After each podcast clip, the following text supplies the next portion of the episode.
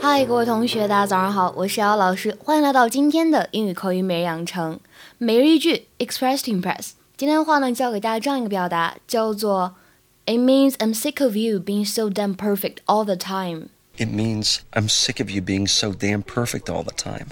It means I'm sick of you being so damn perfect all the time.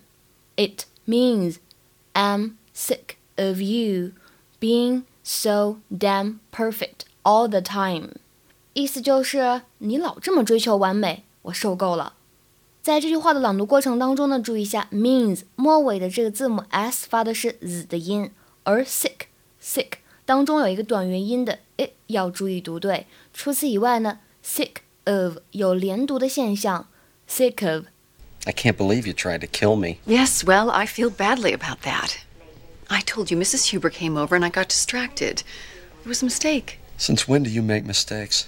What's that supposed to mean? It means I'm sick of you being so damn perfect all the time. 在英语当中呢，be sick of something or be sick of doing something 就表示口语当中的厌倦了、受够了什么什么事情，或者我们说厌倦了、受够了做某事儿。 If you say that you're sick of something or sick and tired of it, you're emphasizing that you're very annoyed by it and want it to stop.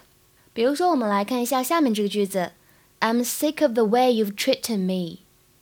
I'm sick of the way you've treated me. 我受够了你一直以来对我的态度，对吧？我不能再承受了，受够了。口语当中呢还有其他的表达方法，比如说 I've had enough, I've had enough， 或者 I'm sick of it, I'm sick of it，或者呢 I'm done, I'm done，这个都可以。那如果你想说饶了我吧，放过我吧，对吧？我真的受不了了，可以怎么说呢？Give me a break，Give me a break，这是我们公众号以前讲过的一个句型。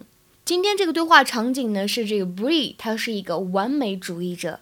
英语当中呢，完美主义叫做 perfectionism，perfectionism，而完美主义者呢叫做 perfectionist，perfectionist，比较好记，开头都是一样的。